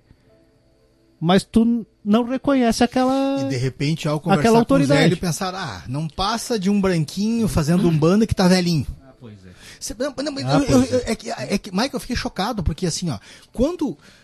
eu- eu- le- lembra o exemplo que eu te dei, pessoal? Eu dei o seguinte exemplo, tá? Quando eu me decepcionei aquele domingo com o Ronaldo Linares, que era uma. que, que se disse amigo pessoal e conviveu com, com o Zélio, eu disse assim, mas Michael, e tô decepcionado, porque eu, né? é- é- o, que ele fez, o que esses autores fizeram, foi mais ou menos assim. É eu conviver contigo e com a Andrea Sim. de 2019 até 2040, né? E, e- e- e- e chegando até lá, vocês me aprontam, eu abro a minha casa, crio a minha Umbanda e começo a escrever livro. Mas eu nunca falo sobre realmente o que foi o que era a Umbanda de vocês. Quem, f- porque ao conviver O que com a que foi te pessoa, ensinado, né? Claro. Porque como é que eu convivo com vocês durante 40 anos e ele foi filho de Ronaldo? Pô, Ronaldo, Sim. a Zélia aprontou ele. E Uhum. ele não se, deu, não, não se deu trabalho de escrever uma obra sobre isso. Nada, nada, nada. O que, que ele fez ali naquela obra dele? Algumas entrevistas, algumas explicações e só. E daí vem, por exemplo, esse, esse cacique aqui e Juruá. tem o Juruá com duas mil folhas de pesquisa. E tu vê que o Juruá ele é tão raiz ainda que ele nem usa o termo pai de santo. Que não existe dentro da Umbanda, né, cara? É padrinho. Pois é, eu ia dentro te da Umbanda perguntar. é padrinho. Tu viu que eu não, eu não consigo chamar ele de padrinho, chama ele de, pa- de, de padrinho, chama de pai. Por que Uhum. padrinho? Sim, porque padrinho é o, é o que apadrinha. Ele te apadrinha pra te entrar dentro da Umbanda. Só. Né? Por isso padrinho Juruá, Por isso, então. padrinho. É, ah, ah, E isso era um termo, e ainda era usado até em Caxias. Uhum. Quando eu e a Andrea entramos ali na Umbanda, em 1900 e não vou falar quanto, mas ah, ainda se usava muito esse termo, sabe? Lá em Caxias, entre, e- e- entre os mais antigos, padrinho, né? Ah, o padrinho fulano, padrinho ciclano, né? E de- ah, agora, mais recentemente, babalorixá, ialorixá, pai de santo, mãe de santo, né? Isso, isso era um termo que não existia dentro da Umbanda, né? rechaçado pelos pais da Umbanda, ele é rechaçado esse termo, né? Ele não, ele não é usado. Mas, Barba, a gente estava falando sobre a- aquelas bases, né? Então, a, a- a crença em Deus, Jesus como pai da Umbanda, Maria como a mãe da Umbanda, né? A- a- a- os santos católicos não vistos como sincretismo, e sim como, como ob- ah, objeto não, mas culto ao- aos santos católicos também, né? O culto, né, também aos orixás, né, Barba? E o trabalho com os guias, mentores e protetores, com caboclo, preto velho, Exu e crianças, né? Isso é Umbanda, né? Isso aí é Umbanda que Zélio pegou e legou para nós. É isso aí, né? Embasada nos Dez Mandamentos de Cristo, que utiliza da filosofia espírita? E, e- e com uma ritualística super simples. A ritualística ela é simples, né? Uh, uh, uh, até, inclusive, na questão do, dos, dos dos pontos riscados muito utilizados na época, né, Barba? E tu pode ver assim, ó, que ela a, a ritualística da Umbanda ela se resume se tu se tu olhar alguns vídeos das sessões de Zélio, né, aquelas sessões que eram feitas lá na tenda, né? Ela se resume ao que, Barba? Defumação, passe, o uso do charuto, né, uh, uh, do do coisa ali do acho que que não me lembro se eles fumam cachimbo também ou não mas enfim era muito usado também na época né? Uh, o uso do ponto riscado né? O uso da ponteira que eles que eles usavam muito também né? Aquela uma espécie de um punhal né se a gente pudesse Historiar dizer né? bastante, né? é. E os pontos riscados eram enormes, né? Lembra? enormes enormes é. O uso da vela branca né? Porque a, a vela colorida ela é uma invenção de muito recente. Tu já falou sobre isso é que muito recente né? Então assim ela não tem eco também nessa criação da umbanda né? Por isso que daí cai por terra também muito livro que foi escrito sobre magia de vela. Porque a magia da vela em si sim ela tem ali né? Ela tem o simbolismo do fogo e todo aquele né aquele símbolo da própria vela que é um elemento católico a gente pode dizer né barba mas é o ser humano perfilado ao criador esse é o é, símbolo maior da vela né E uma homenagem bacana, tu falou da, da, da profundidade da relação da Umbanda com o catolicismo, né? Uhum. Até hoje a casa do Padrinho Joroá e tem... o defumador, né, Barba, também, Ah, né, que isso. é o que, que, que- que a gente pode dizer assim que também é algo que está presente dentro do próprio catolicismo, né, É, cara? é, nossa, eu tinha esquecido. Aham. Ah, a- até hoje, a casa de Padrinho Juruá tem todos os domingos um trabalho de oração com rosário. É mesmo. Todo- ah, é, é- ele é- criou o Rosário das Santas Almas, isso, né? Alguma isso. coisa e assim. ele, né? ele fez um livro sobre isso. E ele faz um trabalho e ele traz o rosário para dentro da Umbanda. Uhum, né? Então ele tem assim uma ligação bacana, né? Da- com Nossa Senhora, sabe? Da Uhum. Nossa Senhora do Rosário, né? Então é lindo, é lindo. É, é- Ele foi muito- por muito tempo acusado de, de tentar hum, transformar um- Catolizar a Umbanda. catolizar a Umbanda, né? Sabe? Quem, e o grande defensor dele foi quem? Zé. Cap- Sim, não, não, Sim. não, mas depois E Capitão disso, Pessoa, Capitão né? Pessoa, né? Mas, mas é isso que eu tô te falando, Barba. Assim, ó, a, a gente teve aquela elite que fundou ali, ba- e elite no bom sentido, tá, gente? Eu não tô dizendo que é elite de alguém que seja, que pertença à burguesia.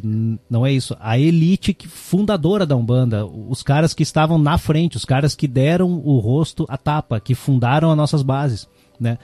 Ele fazia parte deles e eles se defendiam um ao outro ali. E eles começaram a tomar pau já desde a saída, né, cara? Essa que foi a grande realidade, né? cara? É, ah, inclusive, ah, ah, tem um relato sobre o primeiro congresso. Uhum. Tu falou agora sobre um defender o outro, né? Sim, sim, sim. No primeiro congresso, quando trazem a ideia de que a Umbanda surgiu de- da Lamúria. Aham. né? Lemúria, mano. Lemúria, Lemúria. Desculpa, porque pra mim isso aí é tão ridículo que eu não, É. não sei. É Lemúria. É. Tá, eu vou dizer assim, É, ó, mas é a mesma besteira. eu, eu vou, né, eu, vou, eu vou É. fazer pior. Nesse congresso, então, trouxeram a ideia através daquele gaúcho. Aquele gaúcho que trouxe a ideia de que a Umbanda veio do Senhor dos Anéis. é, é, esse autor é gaúcho, sabia disso? É mesmo. É, não consigo lembrar, ele tem um sobrenome estranho, né? Mas foi o único momento em que a Umbanda não, que, em que os sacerdotes não se defenderam. Eles deixaram sair é, é, esse debate sobre da onde, sobre esse surgimento da Umbanda.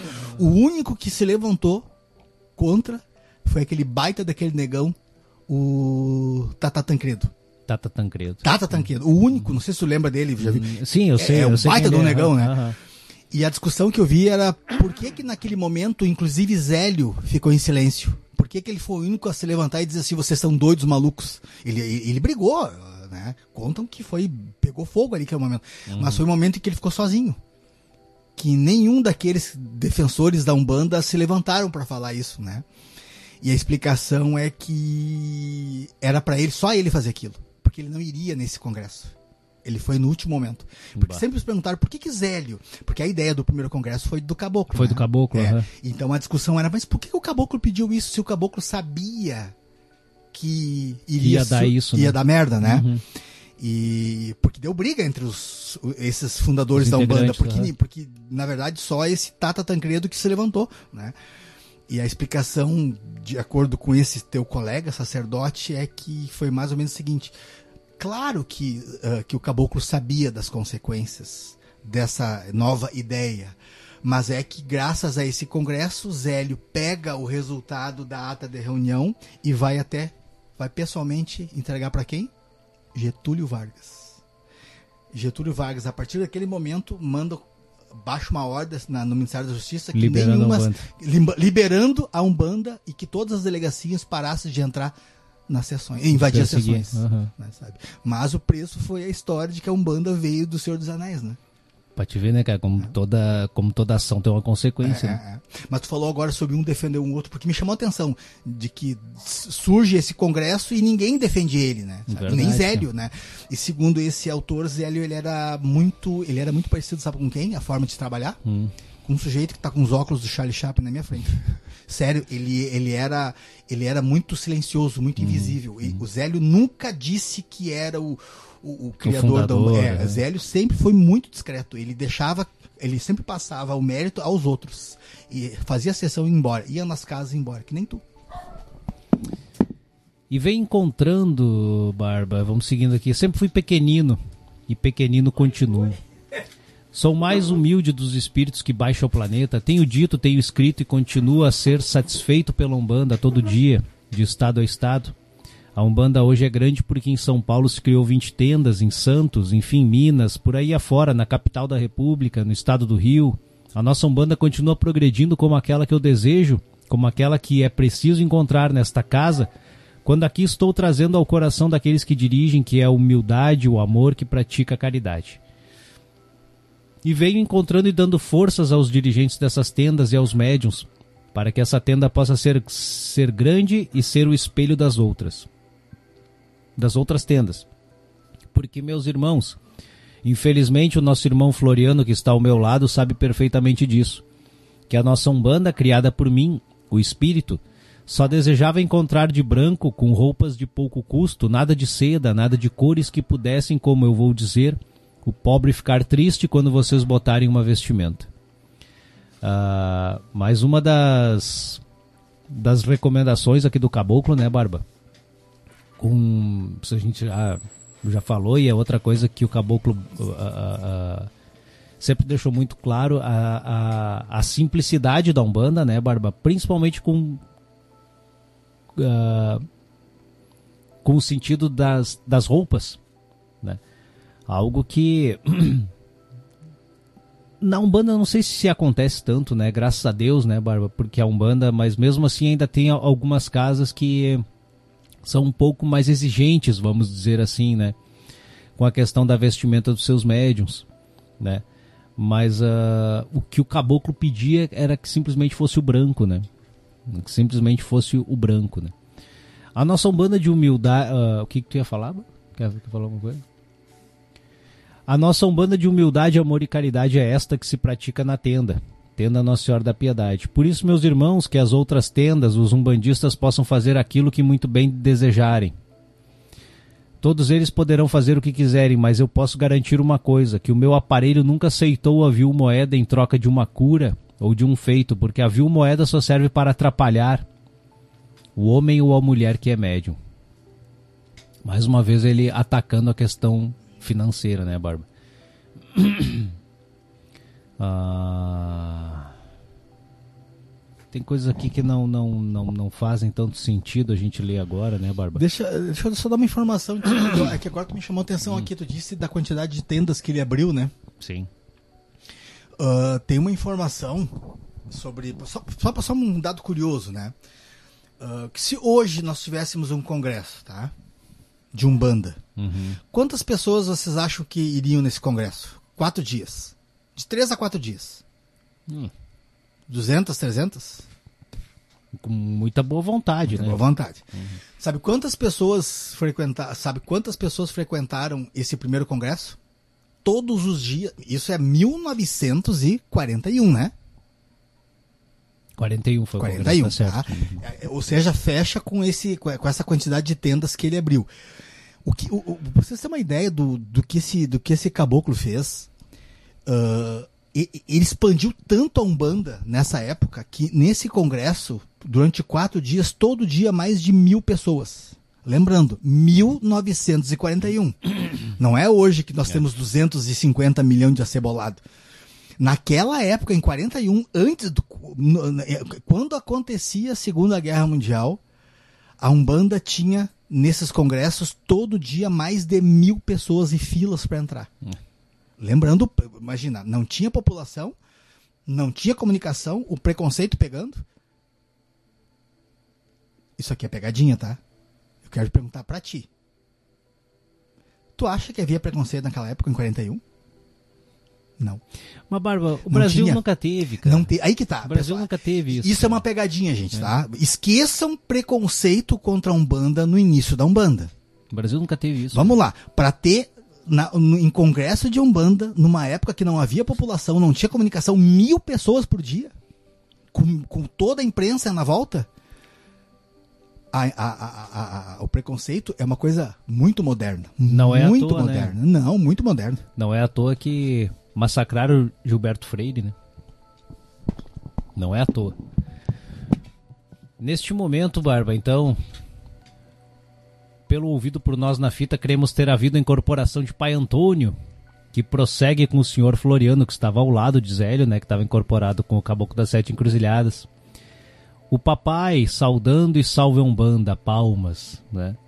Tá tudo bonito, Ai, que saudade que eu tenho, saudade de você. Como você está, Floriano? Tu tá bom, meu filho? Preto Velho falando pra ele, né, cara?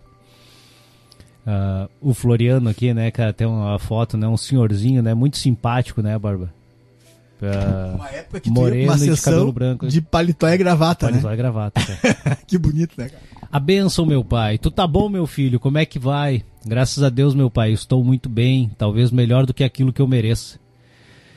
Não deixa de levar umas pedrinhas, não é, meu filho? Diz o preto velho, né? É. Pedradinhas, é verdade, né? Muito contente de estar aqui comungando com esta vibração sublime, com este trabalho maravilhoso que vocês da espiritualidade trazem até esta terra, para ajudarem também a carregar esta cruz.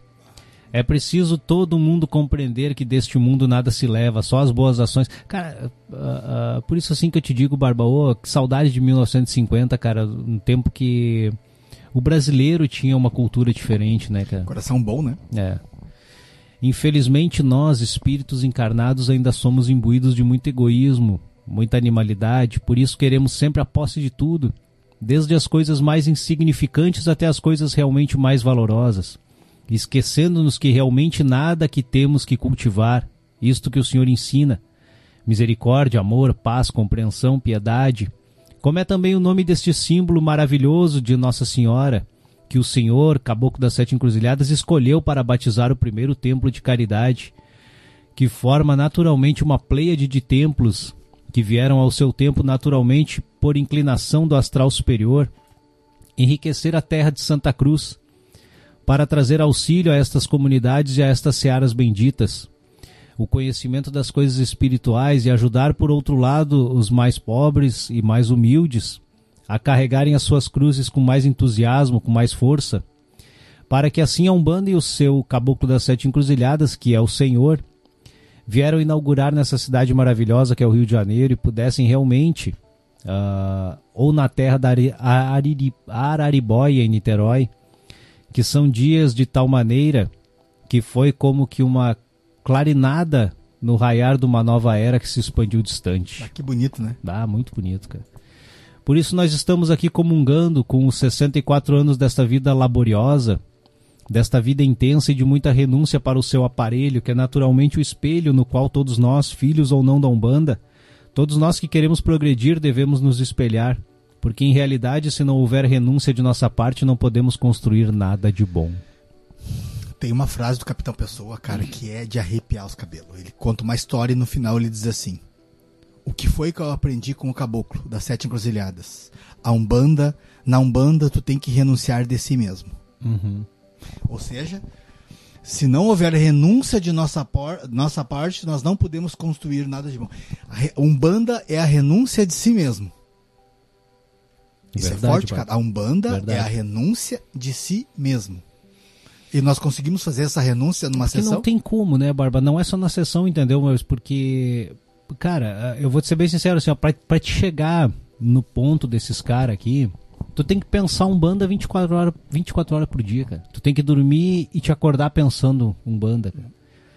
Senão tu não, tu não chega nesse rol aqui, entendeu? Tu tem que tu tem que estar tá muito ligado nos, nos, nos problemas reais que faz mas, que, mas tu vive um banda 24 que horas. Que dizem questão ao, ao, ao teu espírito. Tu tem que te ligar muito nesses problemas reais da, da eu sei que não é talvez o termo correto, mas por exemplo, salvação da alma, Deus. Tá, mas tu, mas tu, mas tu tá ah, nesse caminho. Tá, mas não, mas Só eu, falta usar palito a gravata. Mas eu, eu não tenho nada a ver com a história, entendeu, Barba? Mas assim, Como não? Ó, tu é sacerdote? Uh, então a gente tem que pra estar tá no rol desses desses bichos aqui, tu tem que viver isso aí, porque senão tu não, mas, não, não, não, não, Mas eu, eu, eu só acho que tem gente que consegue. Tu, vocês conseguem. Além do mais, a mediunidade, o intercâmbio entre o mundo espiritual e o mundo material reservada para cada um de seus trabalhadores, reserva, perdão, para cada um de seus trabalhadores um caminho, que embora cheio de urzes, mais uma aurora esplendorosa ao término da caridade. Porque segundo nos ensinam vocês mesmos, espíritos de caboclos e pretos, o trabalho de um médium corresponde exatamente a uma tarefa nobilitante, que ele aceitou porque com maiores possibilidades ele poderá alcançar o caminho da glória. E regenerando-se, ele pode também descontar as falhas, as faltas, e por que não dizer também os crimes de encarnações passadas. É, isso aqui é a, a verdade inconteste, né, cara? O seu trabalho foi renúncia e torna-se valoroso porque ele está trabalhando para si mesmo, também ajudando os seus irmãos a progredirem neste mundo que embora ele aceite como provas e expiações, ele também vai chegar ao seu ponto culminante de mundo de regeneração, mas tá longe ainda, né, cara? Ah, mas demora, né, cara? Por isso, querido pai Antônio, nós estamos felizes porque há 25 anos apenas somos calouros neste, neste trabalho de pesquisa, principalmente em aprendizado imenso. Desta maravilha com a sua sapiência que nos traz a Umbanda. Quer seja essa que, os que o Caboclo das Sete Encruzilhadas nos ensinou, ou esta outra sincretizada com os trabalhos com os nossos irmãos que se afinam mais ainda com as práticas e sistemas vindos da África. Entretanto, nós queremos, percebemos e sentimos por intuição que tudo isso foi preparado na espiritualidade de forma que a terra do cruzeiro trouxe preparado de maneira que chegasse ao ponto em que o emissário do Senhor viesse, especialmente dizer aos filhos da terra de Santa Cruz que o Brasil é o coração do mundo, pátria do Evangelho. Estamos felizes, Pai Antônio. Né? Então é isso aí, né, cara? Aqui é, é uma pequena palestrinha que o. Esqueci o nome dele agora, né, cara? Floriano Manuel da Fonseca, né? Fundador da Cabana Espírita Nosso, Nosso Senhor do Bonfim, Rio de Janeiro, 1939. Ele era médium do Caboclo Urubatão, cara. Caboclo Urubatão da Guia, eu só conheci uma pessoa até hoje que trabalhava com ele, cara. Uh, é um caboclo muito difícil de chegar, cara. Uh, são caboclos de altíssima patente, assim como se diz, sabe, Bar? Então é, é, Vamos seguir aqui, Barba. Deixa eu ver se tem ainda mais alguma. alguma. Que a Lília Ribeiro gravou aqui também. Uh... Tinha uma parte aqui que ela gravou sobre Exu, cara. Que eu queria muito trazer para os nossos irmãos aqui, cara. Uh... Ah, tá. Achemos, Barba tu, que que tu tá botando fogo aí, Barba? Enfim, gente, agora nós temos uma gravação também das fitas de Lília Ribeiro. Uh, uma entrevista né, que foi gravada com, por ela com Zélio de Moraes no dia 22 de outubro de 1970, uh, onde Zélio fala sobre o Exu, né, que é uma coisa que também dentro da Umbanda é, é, é ainda é problema, né, a gente pode dizer, né, cara? Quer dizer, para nós não, né, cara? Porque, cara, se tem alguém assim, ó, que, que, que tá muito afinado com o que Zélio pregou, com a questão de Exu, esse alguém é, é, é de tudo que o que Zélio trouxe e que talvez tenha sido ampliado um pouco mais, mas ampliado no bom sentido, uh, uh, foi Mestre Molubá. Sabe assim, ó, porque uh, é que nem a, a, gente diz, né, cara? Cada um desses autores, assim, tem os seus os seus grandes problemas tem, mas tem fragmentos também que dá para se aproveitar, entendeu? E, e, e Mestre Molubá trouxe um, de uma maneira muito legal, cara, o Exu dentro da Umbanda, sabe? Na questão dos sete focos e de ele é. ser um tarefeiro, de ele ser um auxiliar, né, cara? É, e nós temos a explicação de Zélio aqui por quê? Porque essa explicação gera uma confusão. Vou deixar tu chegar aqui. Vamos lá, Bárbara. Em toda a trajetória histórica da linha branca de Umbanda e Demanda, sempre ouvimos falar em Caboclo e Preto Velho, mas em nenhum momento sobre Exus. Portanto, agora né, vamos atentar para os ensinamentos de Zélio, né, calcados na orientação do Caboclo das Sete Encruzilhadas. Então, assim, ó, não é o filho do velho pipoqueiro falando, né, cara? É o Caboclo das Sete Encruzilhadas e Zélio de Moraes. Lilian Ribeiro pergunta, né? Obviamente, gente, ela tá entrevistando o Zélio, tá? Eu não vou cada vez que a gente for trocar as falas aqui, né? Uh, uh, narrar tudo isso, mas ela pergunta a Zélio e Zélio vai sempre responder. A jornalista diz, né? Senhor Zélio, é sobre o trabalho de Exus. Existem tendas que dão consultas com Exus em dias especiais, além de consultas normais, né? Com preto e caboclo. Como o senhor vê isso? Que, que, que Zélio respondeu? Eu sei disso que há muitas tendas que trabalham com Exus e eu não gosto porque é muito fácil se manifestar com Exu. Qualquer pessoa médium, um mau médium, se manifesta com Exu. Basta ter um espírito atrasado ou também fingindo um espírito.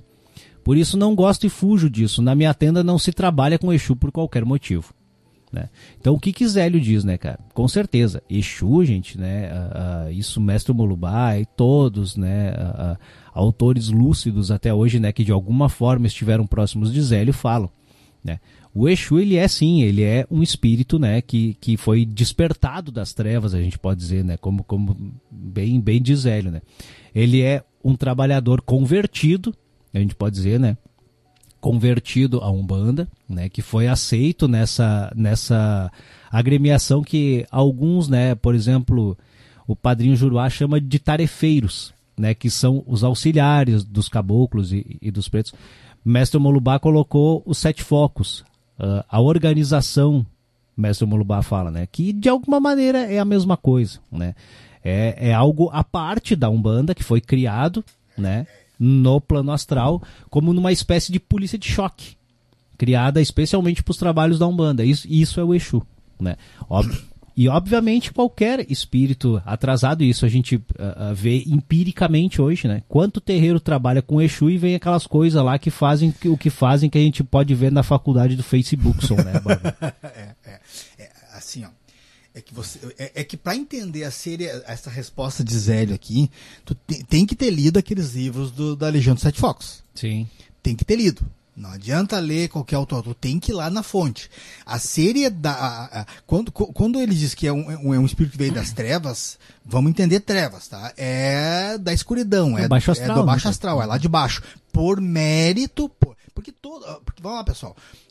Ele foi trazido por mérito. Tá? Caboclo, Preto Velho não vieram dessas zonas. Não. Exu veio dessa uhum. zona, ou seja, é, ele, é muito mais complicado lidar com ele. Por quê? Porque ele ainda está em evolução. E vocês não podem pegar uh, como evolução, de exemplo, os guardiões aqui da nossa terreira. Aqui já estão bem adiantados, muito mais adiantados. Mas a regra não é a nossa terreira aqui. A regra são outras terreiras, né?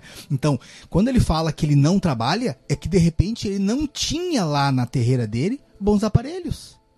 E... Será que ele tinha bons aparelhos? Ao, ao Porque tu tem que ter culhão para trabalhar com Exu. E ao que nos consta, até não tinha nem tronqueira, né? Pois é. Ou seja, tronqueira. será que ele tinha material para isso? Quer dizer, eu tenho um tanque de guerra, mas não tenho um soldado para guiar o tanque de guerra. Então aqui ele é bem claro. E, aqui ele não fala mal do Exu. Aqui não. ele fala super bem. É que tu tem que ligar, na minha opinião, tá, Pai Preto? Tu tem que linkar essa resposta e o que ele vai dizer aqui embaixo com a seriedade de um Exu. Sim, sim. Olha o que é um caveira a falange do caveira, do caveira que vem aqui, o que, que é o, o Mas tem muitos Exus, né, é, né, Bárbara? Tem, tem muitos Exus que são, né, que estão que tão muito além. Isso é, a gente sabe, né? É, é, só que daí tu pega um é, médico... Só que não é a regra, é bem como tu É, falou. não é regra. Não é a regra. vamos lá, pessoal, vamos parar, uh, para quem não está incorporado, né, vamos parar de achar que aquelas risadas do Exu ali é, é, é simpatia. Até porque, Barba, aqui, ó, Zélio fala uma coisa aqui, ó, e é 21 e 22, nós já estamos encerrando, né, a gravação do nosso podcast, né, mas a gente conclui a semana que vem. Uh, o que, que, o que, que Zélio fala aqui, ó, cara, que, que é muito fácil para qualquer pessoa se manifestar com Exu. Por que, que todo médium que está em desenvolvimento, o que ele mais anseia é incorporar Exu? Por que, que todo mundo, ah, é porque eu quero incorporar Exu, eu quero incorporar... Porque é fácil. porque ele é um espírito muito mais próximo de nós, mas no sentido vibratório também. Então assim, ó, e se tu tiver com um quiumba junto contigo, vai ser melhor ainda, porque daí tu vai pegar e se manifestar. Aquela incorporação se dá que é um doce. Tu não vai sentir nada, porque tu tá em casa, né, cara? É, pior que é verdade, uhum, tá em casa, né, cara? Então ele diz, ó, ó uh, eu não gosto porque é muito fácil se manifestar um Exu. Qualquer pessoa médium e também um mau médium se manifesta com Exu. Basta ter um espírito atrasado ou também fingindo se passar, né? Ou também fingindo, ele diz aqui, ó, um espírito, né? Fingindo, né, que tá com, né?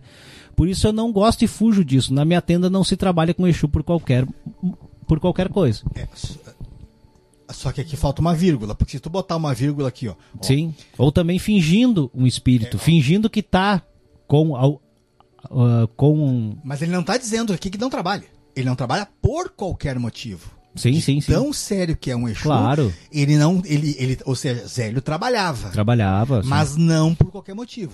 Porque ao, ao, ao que nos consta, se não me engano, era um tranca-ruas ao que nos consta, entendeu, Barba? Eu não sei, eu não cheguei nem em, é. em nenhuma parte que me revele isso, mas eu já vi em alguns vídeos do YouTube, tá, que, que mostram a, a casa de Zélio funcionando. Isso tá, gente, aí ó, tá, tá aberto. É, é, só botar aí no YouTube, tendo a Nossa Senhora da Piedade, tem várias giras de lá. Se não me engano, Barba foi lá, entendeu que eu vi.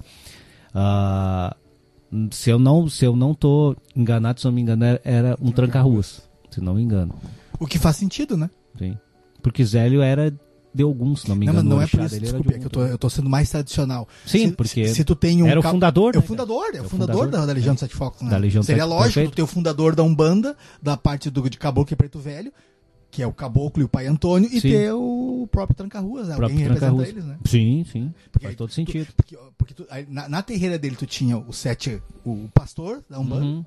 tu tinha o Pai Antônio, um representando os caboclos, um representando o preto velho, e tu tinha o próprio alguém ligado ao tranca-ruas, né? Porque Exu, ele é, ele é fácil, né, Barba? Assim, ó, quando tu pega um médium em desenvolvimento, às vezes ele diz, ah, eu, eu não sinto nada quando eu vou desenvolver caboclo e tal. Por quê, né, cara? Uh, Zélio sabia disso, né, lá na fonte, né, cara? Então, uh, tem que ser muito cuidado mesmo. E, e esse era um grande cuidado que se tinha ali no início da Umbanda. Eu me lembro ainda que no desenvolvimento, né? No, no, no, me lembro até na tenda que o meu avô mantinha, né? Até os meus 12 anos ali de idade eu tive a honra, né? De, de estar com ele, né? E, e não, não se desenvolvia Exu, cara. Não, não, não era, era só caboclo e preto velho, caboclo e preto velho, caboclo e preto velho. Eu, eu, Exu era uma consequência. Eu, eu lembro é. da avó, se a mãe estiver ouvindo agora, não sei se, se, a memória da mãe é boa, mas eu lembro bem, eu era criança. A avó usava Exu para fazer desmanche de magia. Sim, sim, sim. Era, era muito difícil, né? Era só, eu, lembro da avó com Exu só para desmanchar magia negra. Uhum, né? Uhum. Só para isso eu lembro disso aí. Né? Eu me lembro que o meu avô, ele trabalhava com Exu, final da sessão, né? Mas só Uh, só vinha também aquele Exu dele, fazia o que tinha que fazer e ia embora, né? Era uma coisa muito, muito rápida, né? Muito rasteira, né? Mas enfim, né, Barba? É, é, tudo. É coisa que a gente vai descobrindo, né, cara? Cara, eu, eu não vou levar para diante aqui, Barba, porque essa, essa entrevista ela é um pouquinho longa, né, cara? Zélio fala bastante aqui sobre Exu. Mas é bem, né? ela é bem esclarecedora. Né? É, e depois nós temos uma outra fita aqui também, né, cara? Que tem, tem, tem várias fitas aqui, né, Barba? Enfim, a semana que vem a gente vai daí. A gente vai passar daí, né? Vamos, vamos terminar a falar uh, o que Zélio nos trouxe sobre Exu. E daí a gente segue, né, Barba, nessas colocações de, de Padrinho Juruá, né, cara? Esses documentos históricos, né, Barba? E, e gente, como, como a gente tava falando assim, ó, a gente sabe que vai ter gente que não vai concordar, que vai baixar o pau na gente, ah, vocês são misóginos, falam grosso, não gostam, né? Aquela história, né, Barba? Mas não é, gente, a gente tá, a gente tá simplesmente falando falando o que é, falando ali a verdade, né? E a gente sabe que hoje em dia tu falar a verdade é um problema, né? Hoje em dia o certo é tu ser fingido, né? Tu ser falso. É o que as pessoas gostam, é, parece, né? é parece que, que, gostam disso, né? Gostam? Então, uh, mas a gente vai a gente vai fazer esse trabalho, né? A gente espera que vocês gostem, porque isso acrescenta para todos que fazem umbanda, né? Tanto os mais velhos quanto os mais novos, porque não podem ser uh, não podem depois alegar ignorância. É, não pode. E outra, pessoal, né? Cá entre nós, coincidência não existe. Se o sacerdote da nossa terreira teve acesso a esses documentos e esses documentos foram revelados, com certeza nós temos por trás os, os pais da terreira Sete Raios. É a vontade deles. E, e nós fazemos parte. Se nós fazemos parte, nós temos que nos, nos alegrar nesse momento, ficar feliz com isso e ter acesso a isso aí. Né? É o momento, eu acho que é o momento de felicidade. Eu te falei, foi o maior presente que tu ganhou. Uhum. Nós ganhamos, né? É isso aí então, galera. Uh, domingo que vem a gente volta com a gravação do podcast Conversas de Terreiro, né? Esperamos ter a companhia de vocês ao vivo novamente aqui, né?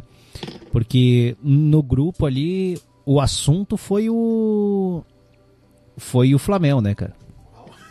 Foi o Flamengo, né? Porque botaram uma foto dele aqui, né, de Uh, que nós estávamos falando, né, que ele é um é uma coisa que assusta, né, cara, se estiver na frente de um terreiro, né, cara, enfim, né.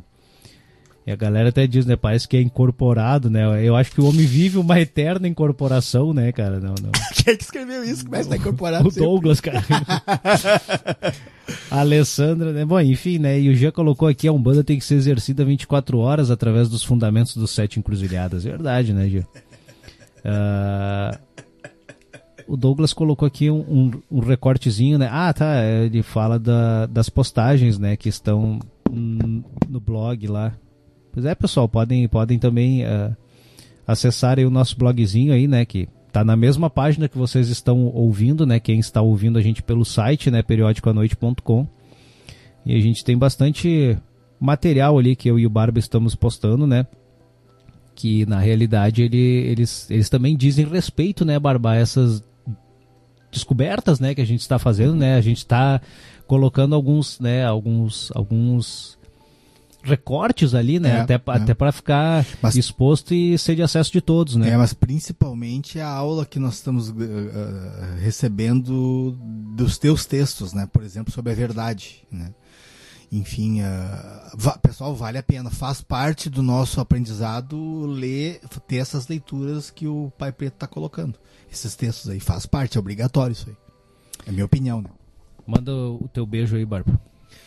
Uh, Pai Preto, obrigado por mais essa, essa chance, essa oportunidade de aprender. Uh, a mãe Andréia, que, que também estava por trás disso, né?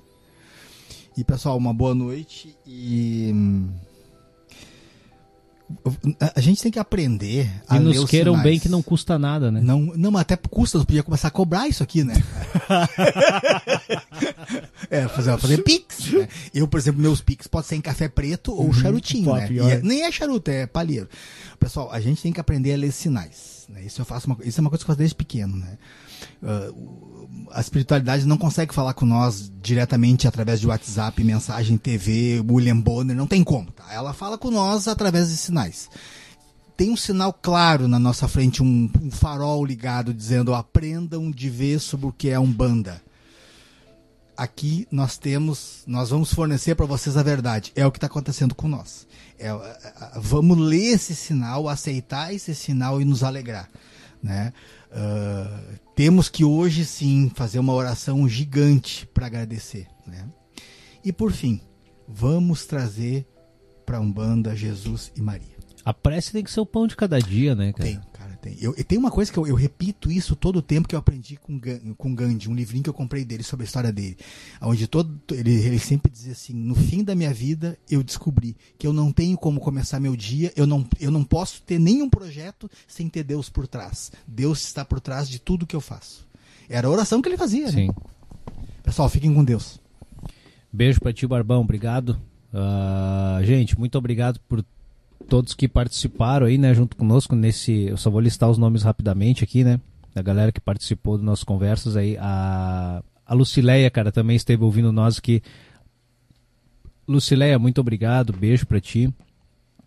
Também esteve junto com a gente, né? Uh, a mãe Renata de Oxum, né? Beijo pra ti, mãe Renata. A Alessandrinha, o Flamel. O Douglas, né? Douglas, obrigado pela companhia de sempre, hein, meu irmão. Tá. Uh, quem mais, cara? O Giazinho, né? E a Cíntia lá em, em Osório. O, o Adelar e a Cíntia também em Capão da Canoa. Fábio Flamel. Gente, se eu esqueci alguém, perdão, gente, tá? Porque eu tô mais embananado aqui, eu tô mais enrolado aqui do que cueca em bunda de gordo, que nem se diz, né, Barba? Gente, baita abraço no coração de todos vocês aí. Domingo que vem a gente volta com a gravação do podcast Conversas de Terreiro. Até lá, galera.